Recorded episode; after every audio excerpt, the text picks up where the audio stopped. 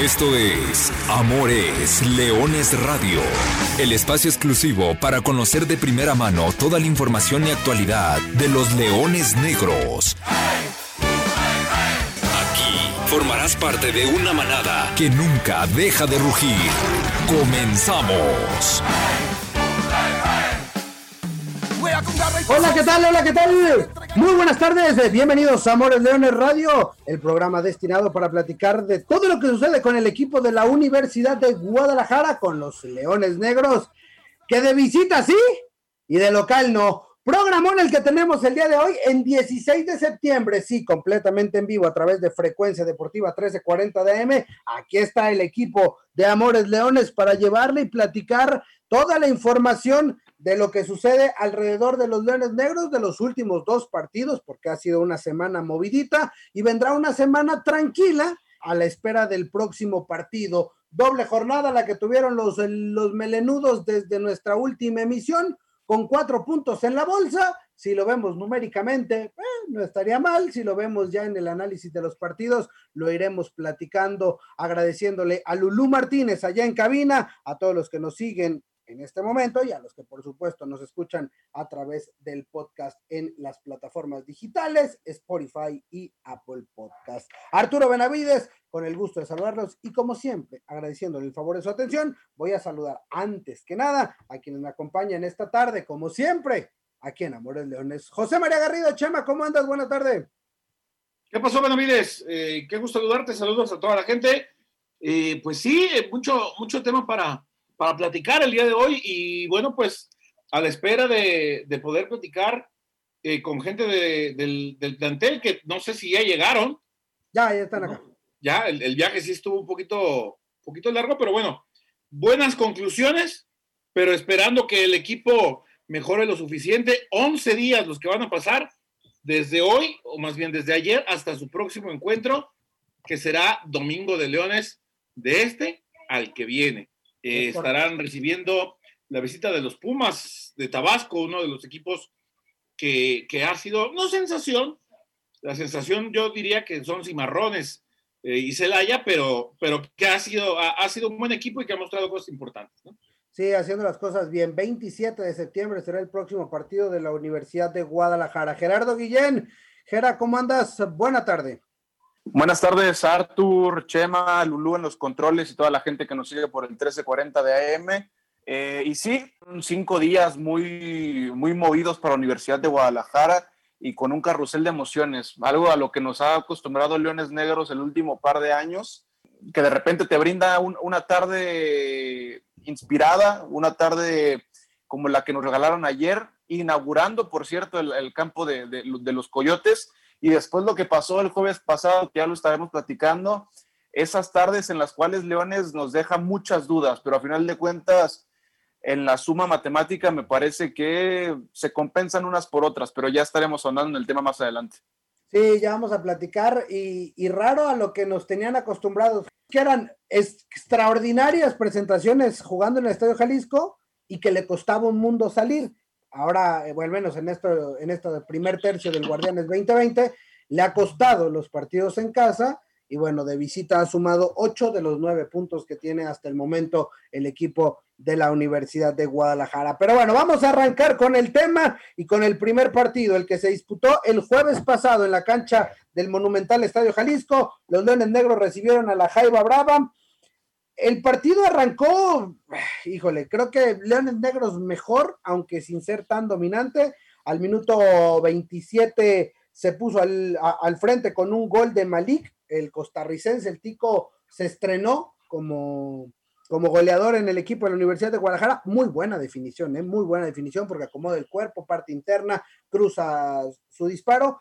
Y, y luego Leones Negros dominaba, ¿no? Y parecía que iba a ser un trámite tranquilo y en el segundo tiempo, el equipo de la Jaiba, no sé, eh, creo, que, creo que es tremendamente contundente porque tampoco no es como que hubiera estado eh, avasallando la, portería de Salín.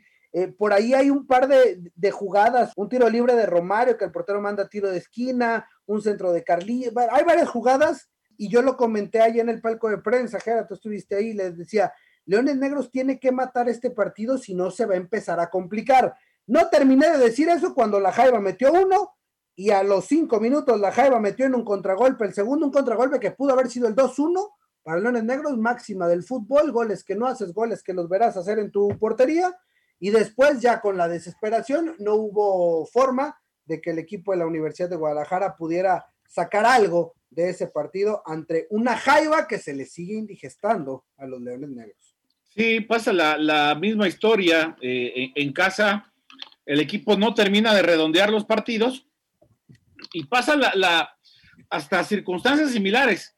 Leones Negros que se pone en ventaja y no sabe manejar esta situación.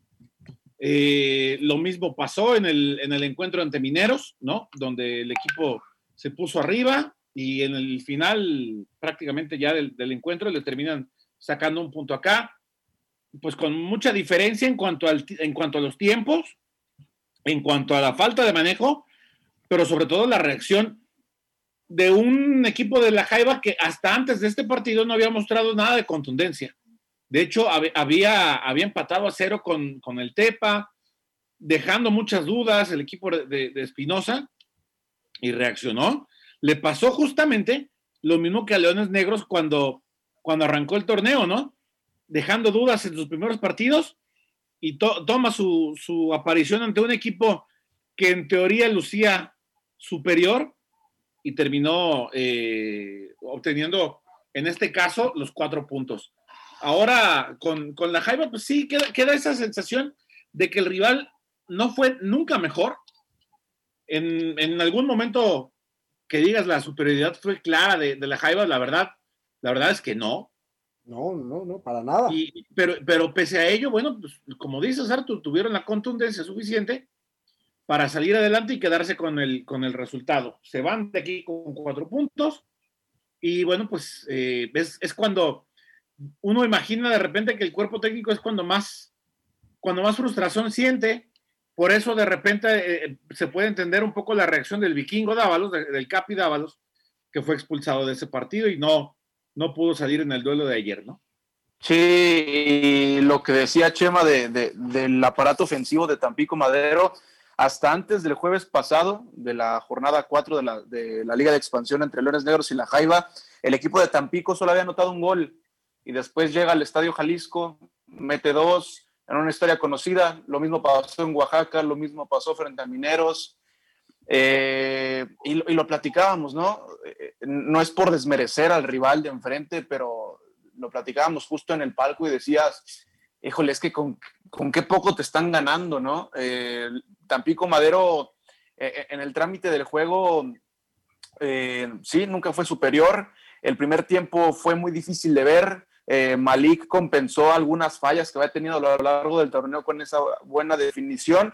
Y después, más allá de que el trámite fue parejo, tampoco Leones Negros nunca supo cómo atacar la portería visitante. Eh, lo platicábamos también, eh, el portero de, Tampico no presentaba muchas garantías, tres, cuatro tiros de esquina, pelotas paradas y siempre ofrecía, eh, siempre dejaba la pelota a la deriva, siempre la escupía y nosotros nos preguntábamos, ¿por qué con este portero no le llenas el área de centros? La pelota fue muy pocas veces al área, incluso en el segundo tiempo me parece que si nombro dos ocasiones de peligro a favor de Leones Negros son muchas y creo que también fue los errores de la, de la saga defensiva de Tampico Madero. Y sí, de dos, máximo tres llegadas que tuvo el conjunto visitante, te terminan cascando dos. Me parece que eh, eh, es, es, muy difícil. Leones Negros, y lo comentaba Arturo, los últimos dos años se ha convertido en el mejor local de la categoría. Era una cancha muy difícil de, de penetrar la del Estadio Jalisco y en esta temporada de dos solamente has sumado un punto, el de, el de, el de, el de Mineros,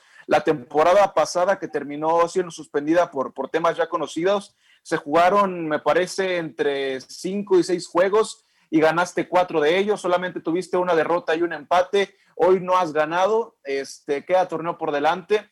Eh, y creo que la mejor noticia, hablando de este último juego en casa, fue que ganaste visitante contra Coyotes, que ya estaremos hablando más adelante, que si sigues en, en ese tenor, te puede dar, ¿no? Por, por las facilidades del nuevo formato de competencia, que califican 12, que puedes conseguir cuatro puntos de visitantes y lo ganas. Eh, si sigues en ese tenor, lo, vas a, lo, vas a conseguir el boleto. pero no es lo óptimo que un equipo como Leones Negros esté dejando tantos puntos jugando en casa. Sí, ese será seguramente un punto a tratar. Y luego Leones Negros lo hizo bastante bien el día de ayer, porque bien lo decía el auxiliar técnico Josué Castillejos al finalizar el partido el jueves pasado, los puntos que estamos dejando ir en casa, hay que recuperarlos de visita.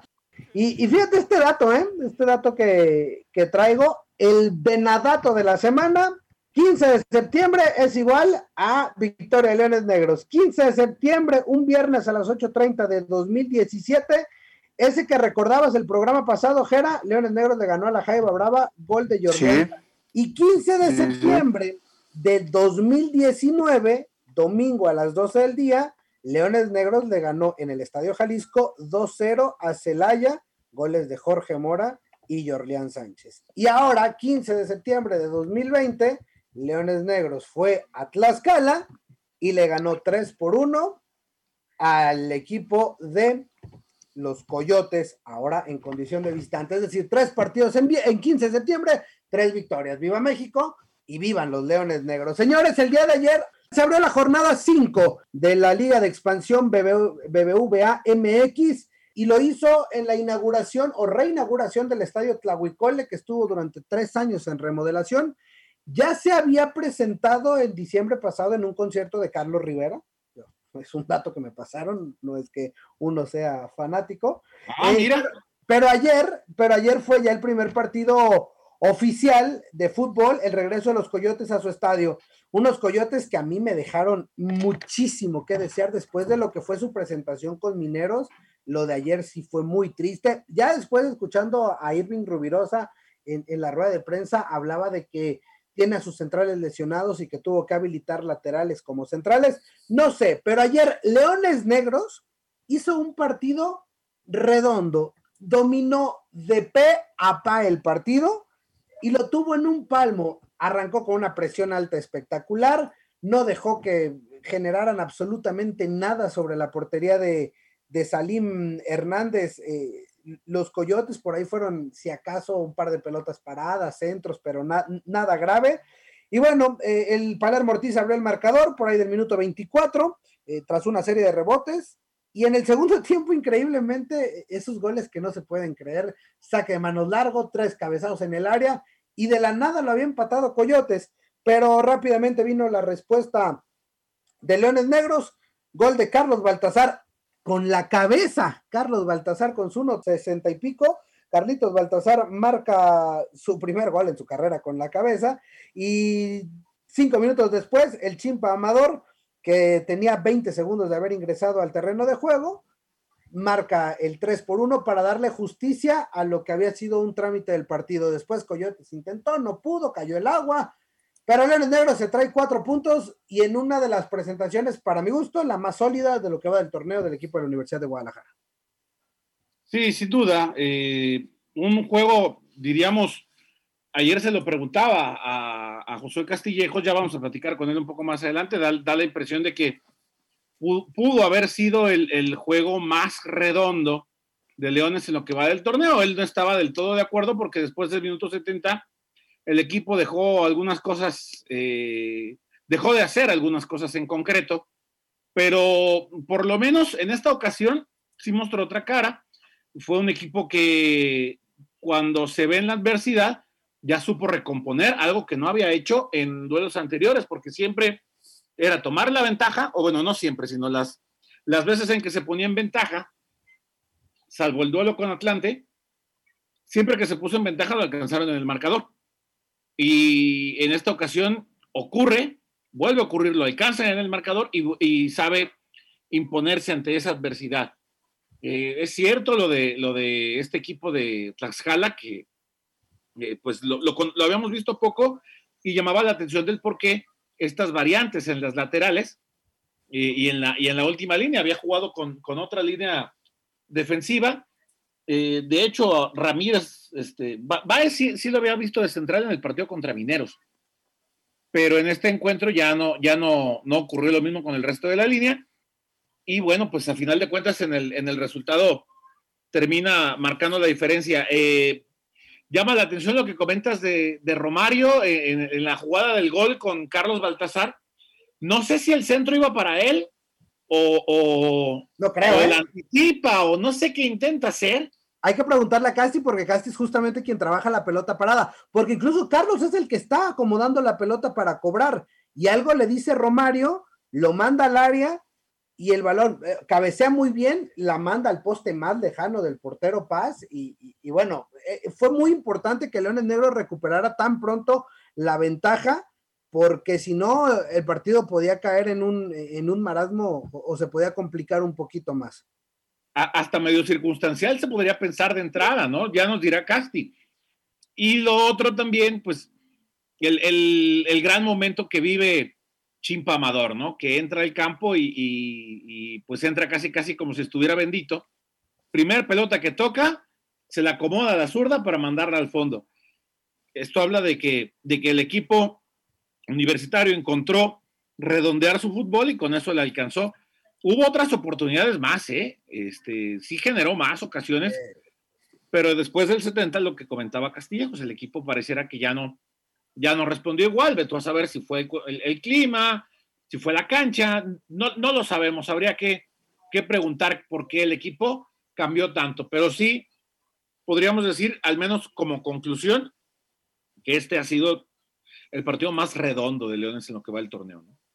Yo hago un ejercicio cada partido, eh, palomitas y tachecitas según la, cantidad de llegadas. Lo de ayer del primer tiempo, o sea, todo fue bueno de Leones Negros. Ya en el segundo tiempo empezó a haber llegadas para los dos equipos, pero sí, Leones Negros generó muchísimo. Creo que la contundencia sigue, sigue siendo un punto, pero bueno, se puede trabajar mucho mejor y todo el mundo en el fútbol, en el mundo del fútbol lo sabe, que se trabaja mucho mejor eh, con los cuatro puntos, en este caso, en la bolsa. Sí, y de lo que eh, mencionabas, Arturo, que, dijo Irving Rubirosa al final de los 90 minutos, que le hicieron falta a sus centrales, por ahí se me viene a la mente, eh, ustedes me, corregirán, pero creo que el único que no estuvo disponible fue César Cercado, este jugador que conocimos con Lobos WAP por mucho tiempo en el extinto ascenso. De ahí en fuera, creo que la, primera línea del, cuadro de, de, Coyotes es prácticamente la misma. Me parece que solamente atrasaron un poco a Francisco Uscanga, este jugador que también por mucho tiempo estuvo en Atlante. Del funcionamiento de Leones Negros, creo que hay que destacar lo que mucho hemos platicado desde el inicio del torneo.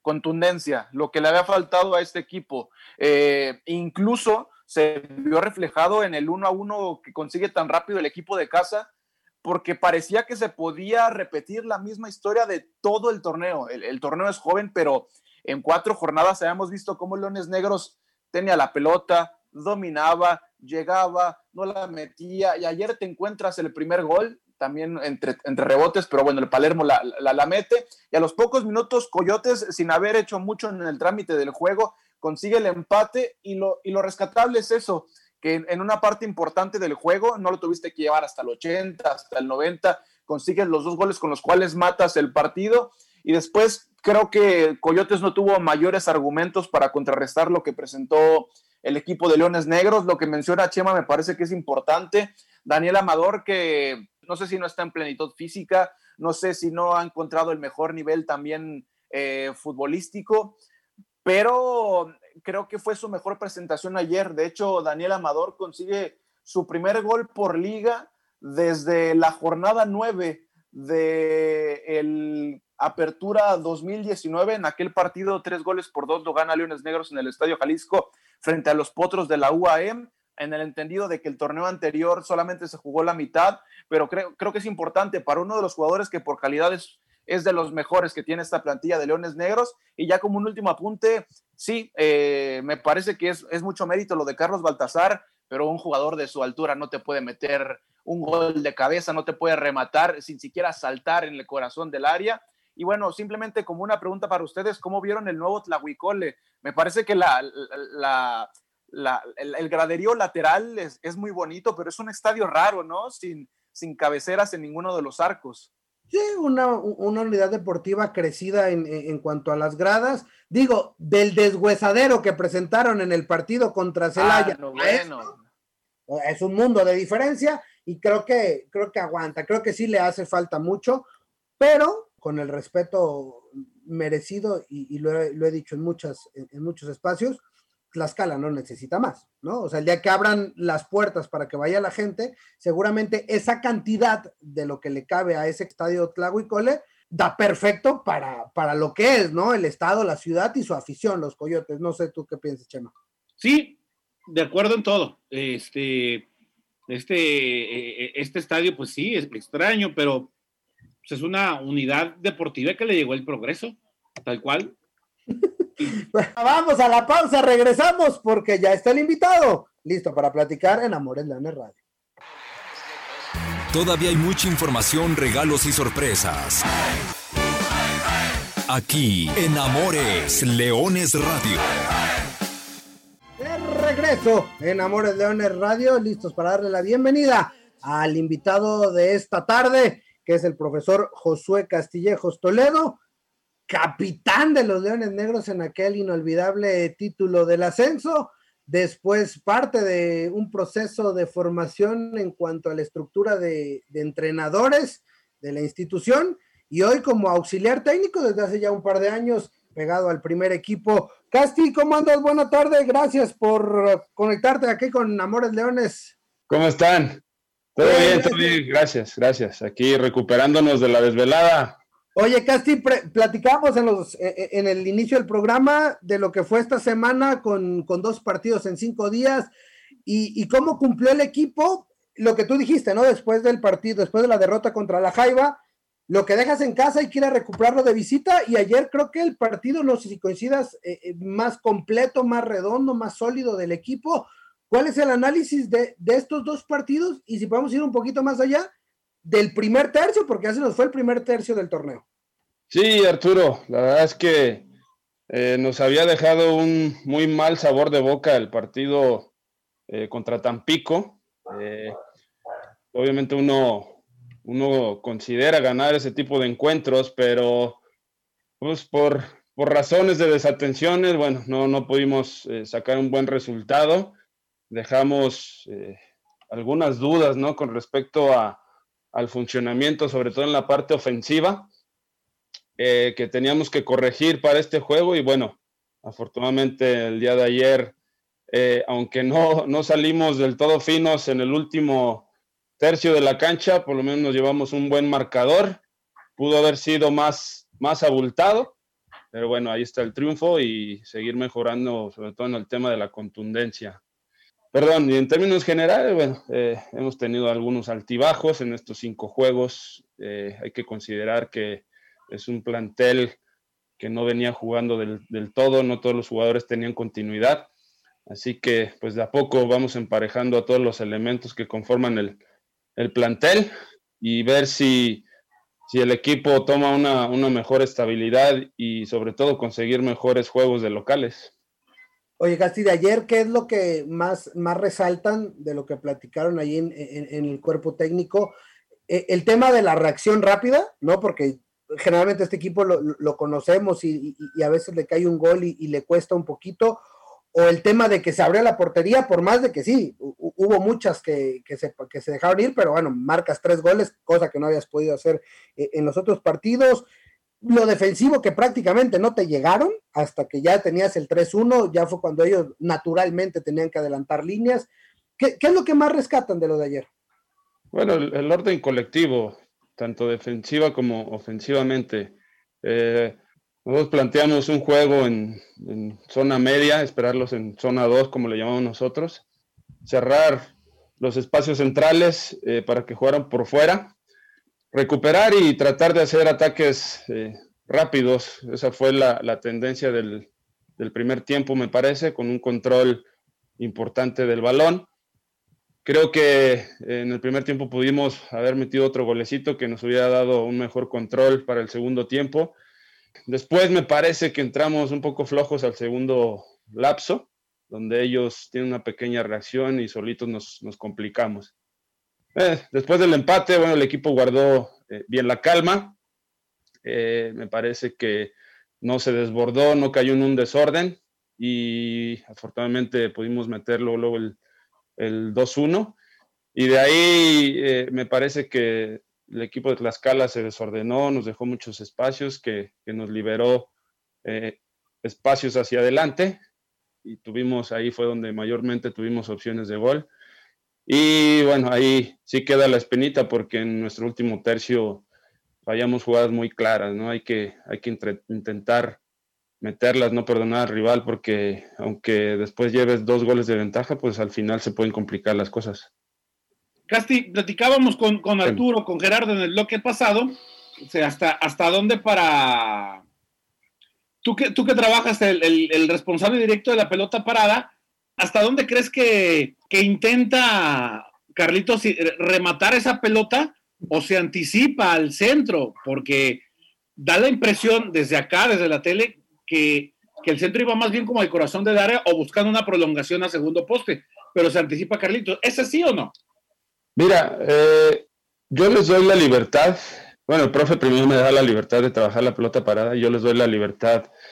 Yo les marco zonas, ¿no? Esas zonas pueden ser ocupadas por el jugador que sea.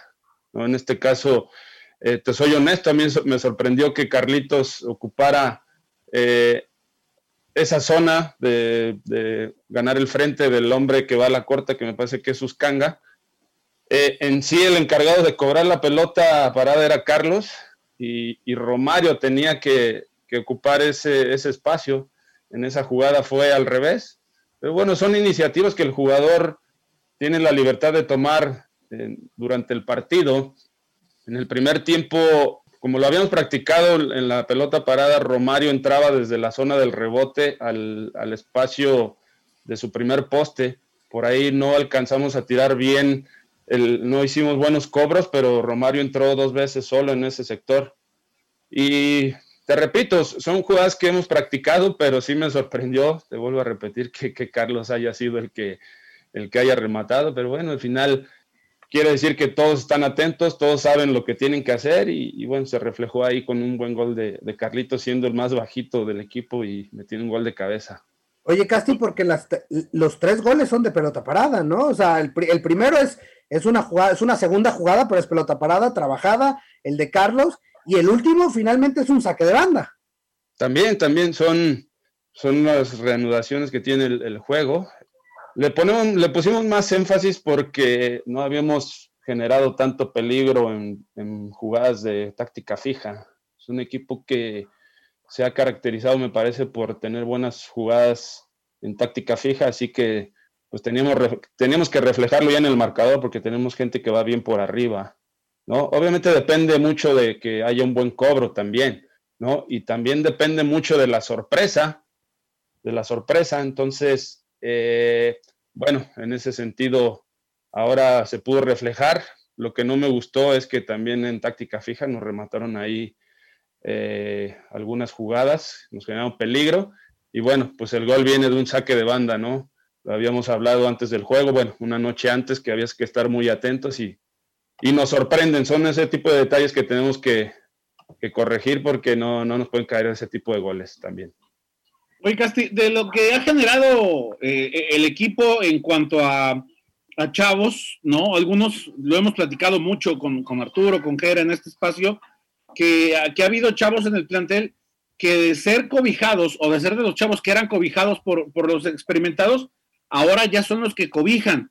Entre esa lista te, te, podríamos hablar de un Romario, de un Carlitos, ¿no? Eh, de varios jugadores, el propio Tepa, que más allá de que no es de, la organización, pues también pasó por ese, ese contraste tan severo.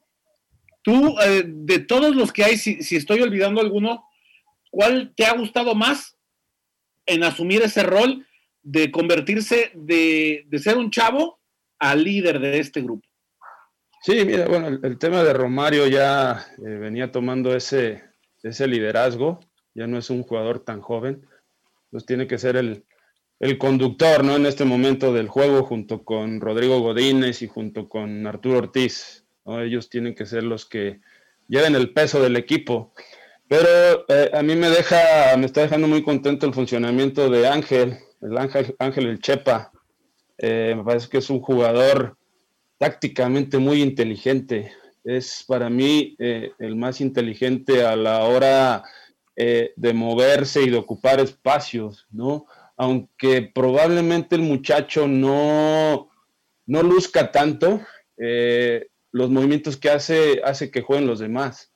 Entonces, eh, me ha dejado, la verdad, muy, muy contento su funcionamiento. Ojalá pueda, pueda crecer en ese sentido. Ojalá también en la parte física podamos eh, fortalecerlo un poquito más, porque en la zona que juega, pues hay mucha, mucha fricción, mucho choque.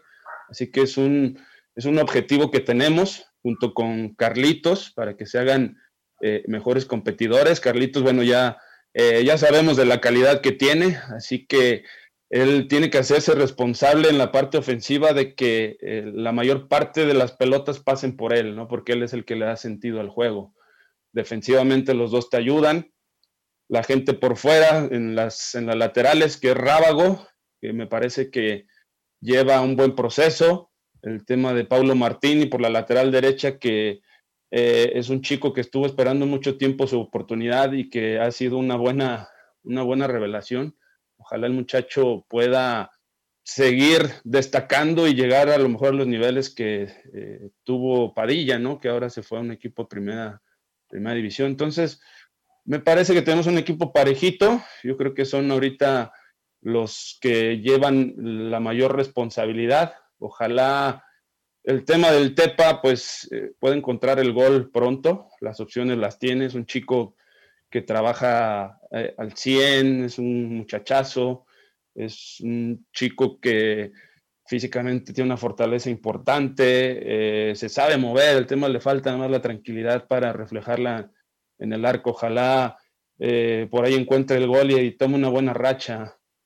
Esperemos lo que busca todo entrenador, ¿no? En este caso el profe, pues que el equipo esté parejito, no nomás los 11, sino también la gente que, viene de banca eh, pueda hacerles competencia a los que están jugando y sumar más al, barco.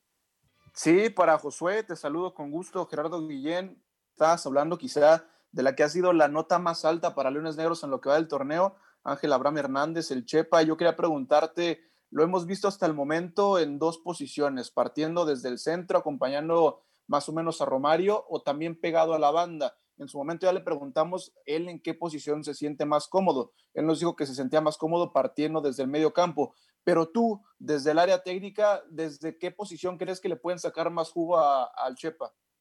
Coincido eh, con el chico. Él nos parece que se ubica mejor en la zona central del campo, parado junto a Romario, haciendo una doble contención o tirándolo un poquito más adelante como un volante ofensivo. Me parece que ahí el muchacho es donde se halla más. El tema en ocasiones de meterlo por la banda es que el muchacho tiene un buen trabajo defensivo. Entonces te aporta en ofensiva eh, claridad porque es un chico que guarda bien el balón y defensivamente también nos ayuda eh, por su banda con, con, nuestro lateral haciendo un 2 contra 1 o un 2 contra 2. Eh, por eso en ocasiones va a, la banda. Pero bueno, en la medida de lo posible que Andrei o que el mismo Chimpa o que por ahí eh, Malik puedan hacerlo los 90 minutos jugando por la banda, en ese, en ese entonces el Chepa podrá jugar más tiempo por dentro. Pero bueno, ahora las necesidades eh, de cada partido nos ha, nos ha llevado a utilizar en, las dos, en los dos sectores. Oye, y, justamente te quería preguntar también de él, del Chimpa Amador. Eh, ayer anota gol, casi un año después del último que anotó en liga. Vimos que, hemos, que ha estado rasgando minutos. Yo quería preguntarte sobre todo sobre su estatus hoy en el plantel, si no ha tenido tantos minutos por un tema físico, porque no está en el nivel futbolístico que se le conoce, o qué está pasando hoy con, con Daniel Amador en el plantel. Sí, el tema de Daniel fue que llegó tarde a la, pretemporada, eh, por ahí se le atravesó un tema personal, acaba de nacer el, uno, su primer hijo, entonces ahí había tardado en llegar a la pretemporada. Por ese, por ese hecho, eh, no la hizo, entonces eh, apenas está poniéndose en, en, forma, ¿no? Para, para que lo podamos considerar de arrancar un encuentro. Ayer dio una muestra de su, de su calidad, sabemos que el muchacho hace diferencia, entonces ahí es donde ves que el jugador eh, en esa jugada de definición pues tiene, tiene calidad, ¿no? Tiene esa calma para pararse dentro del área y definir eh, muy bien la jugada, me parece que fue la primera que, que tocó. Entonces, eh, necesitamos, sobre todo en lo físico, emparejarlo con los demás, ¿no? Y que el muchacho, pues, lo podamos considerar desde, desde el inicio del juego. Oye, Casti, y, y, ahora te cae esta pausa larga. De entrada, ¿cómo ha sido este calendario, no? ¿Cómo ha sido adaptarse a jugar con cuatro o cinco días de diferencia? Y, la siguiente pregunta, ahora te cae un, lapso grande, ¿no? Tendrás 12 días de aquí hasta, hasta que vuelvas a, a, la cancha y a la actividad cuando reciban a Pumas Tabasco el domingo 27 de septiembre. Sí, eh, como lo comentas ahorita, tenemos chance de trabajar, pero bueno, hay que, hay que aprovechar, hay que aprovechar eh, tantos días que, que tenemos.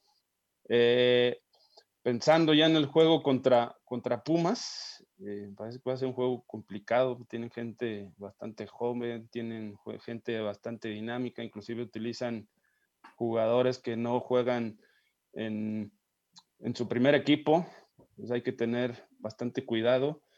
Eh, hablando un poquito, ahora sí, a lo mejor me puedo desviar un poco ahorita de tu pregunta, pero si tú ves jugar a los Pumas de primera división, creo que están retomando esa parte, eh, digamos, hace 10 años, de la cantera era su base, y ahora los ves jugar muy parecido a los dos, a los dos planteles, ¿no? Entonces, eh, correr no van a parar, tienen gente de calidad, la cobrita, este muchacho que está llamando la atención en fútbol mexicano, hay que ponerle bastante atención. Por ahí su zona central pues, tiene gente con garra, tiene gente con, con fuerza y que sabe jugar bien a la pelota. Entonces, este, también nosotros consideramos la necesidad que tenemos que ganar ya de locales, pero convencer, ¿no? Convencer porque hemos dejado muchísimas, muchísimas dudas. Eh, ojalá podamos sacar un buen resultado, pero sobre todo eh, que el funcionamiento sea el, el, el bueno, si no, seguiremos dejando algunas, algunas dudas. Y la otra pregunta, perdón, este Arturo, la primera, ¿cuál fue? la adaptación, estar jugando cada tres, cuatro días y luego cada once, o sea, ¿cómo, cómo va ese trabajo? Porque seguramente no es lo mismo que, que saber que vas fin de semana tras fin de semana y, y, entendiendo medianamente cómo se manejan los, los microciclos, pues ahora los tienes que ir adaptando, ¿no? Las cargas de trabajo, etcétera, etcétera. Sí, la verdad, este, eh, ha sido complicado. Bueno, lo personal ha sido bastante difícil. Ahora sí que tu fin de semana ya no es el sábado y domingo, ya es martes, miércoles y luego, no, sí es, es un rollo, pero yo sí quiero destacar ahí el trabajo de Fernando Ramos, que es nuestro preparador físico, que ha adecuado perfectamente las cargas, pues para que ningún jugador tenga problemas físicos. En ese sentido, parece que ha llevado bien esa parte porque es una de las cosas complicadas, ¿no? Sobre todo en este tipo de, de planeaciones, ¿no? Aparte, comentar eh, que eh, independientemente del trabajo que nosotros tenemos en cancha, cada jugador tiene un entrenamiento eh, individual basado en, en trabajo con máquinas o en trabajo con pesas, pues para mejorarlos en, el tema muscular, en el tema del volumen muscular. Entonces, imagínate llevar entrenamiento en cancha, partidos y trabajo de pesas, es, es, es bien difícil, ¿no? Es bien, bien complicado, pero afortunadamente ahorita no hemos tenido temas de, de lesiones y pues ahí, ahí, vamos, ¿no? Ahí vamos adaptándonos a, a esta nueva forma de trabajar. Eh, Obviamente nosotros como, en mi caso como auxiliar, pues bueno, ya los fines de semana no tienes chance para andar con la familia. Pues ahora hay que pegarle ahí a la chamba, analizar juegos, ver videos, pensando en las alineaciones, analizando al rival, sacando reportes de tus partidos. Pues ni modo, ni modo, es, ahora sí nos tocó, pero eh, creo que ahí, ahí, vamos, ahí vamos llevándola bien. Ahí va el equipo de la Universidad de Guadalajara, ya se ha cumplido el primer tercio de, este torneo y bueno, los Leones Negros después de cinco partidos tienen dos victorias, ambas de visitante, igual a ocho puntos, un empate como local, dos derrotas, nueve puntos y ubicados momentáneamente en lo que termina la jornada número cinco, en cuarto lugar de la tabla general. Ya se ve, ya se ve los lugares seguramente Casti que, que estaban pensando eh, estar ocupando, ¿no? A estas alturas del torneo, no siempre estar peleando por la parte alta. Sí, claro, siempre.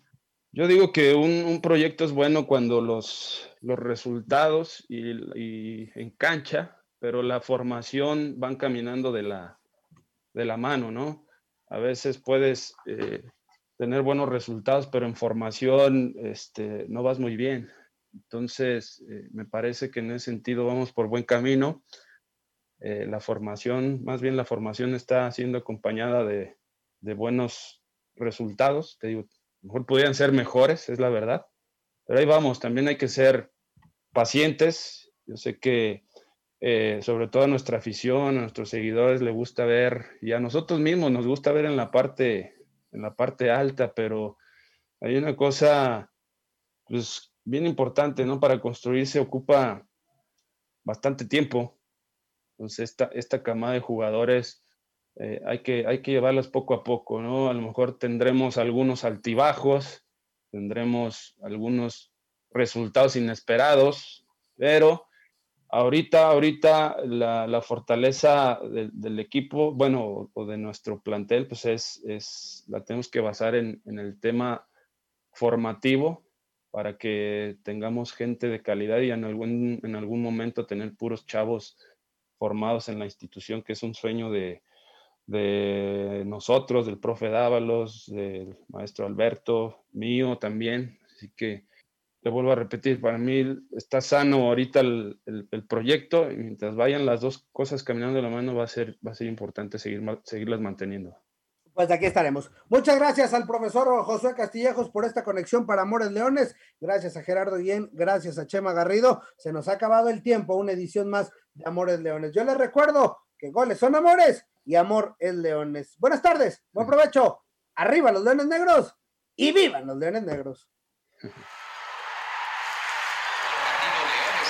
Hasta aquí llegamos. Gracias por ser parte de esta manada que nunca deja de rugir. Los esperamos el próximo miércoles en Amores Leones Radio.